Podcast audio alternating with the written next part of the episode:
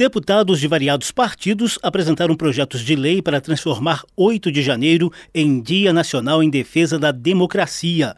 A data se refere aos ataques que vandalizaram os palácios do Planalto, do Congresso Nacional e do Supremo Tribunal Federal em ação golpista contra o resultado da eleição presidencial. Os ataques aos três poderes da União ainda estão em fase de investigação policial e mais de mil golpistas permanecem presos por variados crimes, inclusive contra o Estado Democrático de Direito.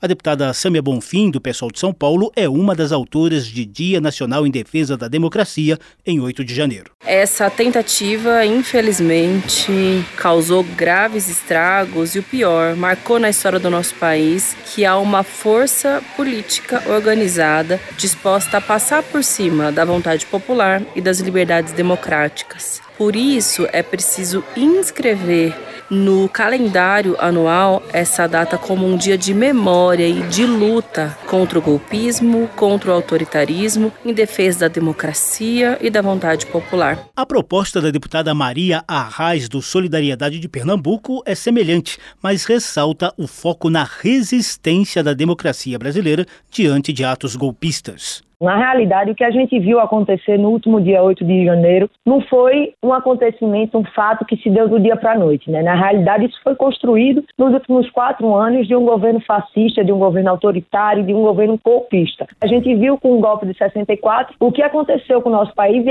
o retrocesso que nós tivemos. E a gente não vai deixar que isso se repita justamente cultivando essa memória histórica e lembrando do que aconteceu no dia 8 para não esquecer da força das nossas instituições.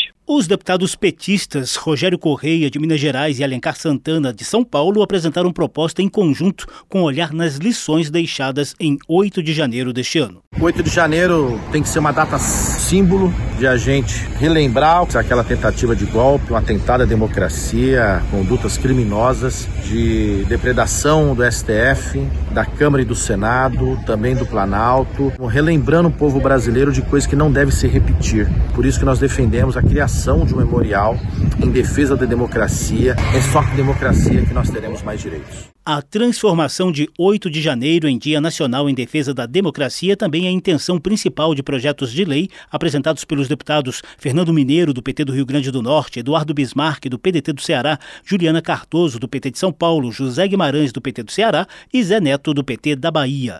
Da Rádio Câmara de Brasília, José Carlos Oliveira.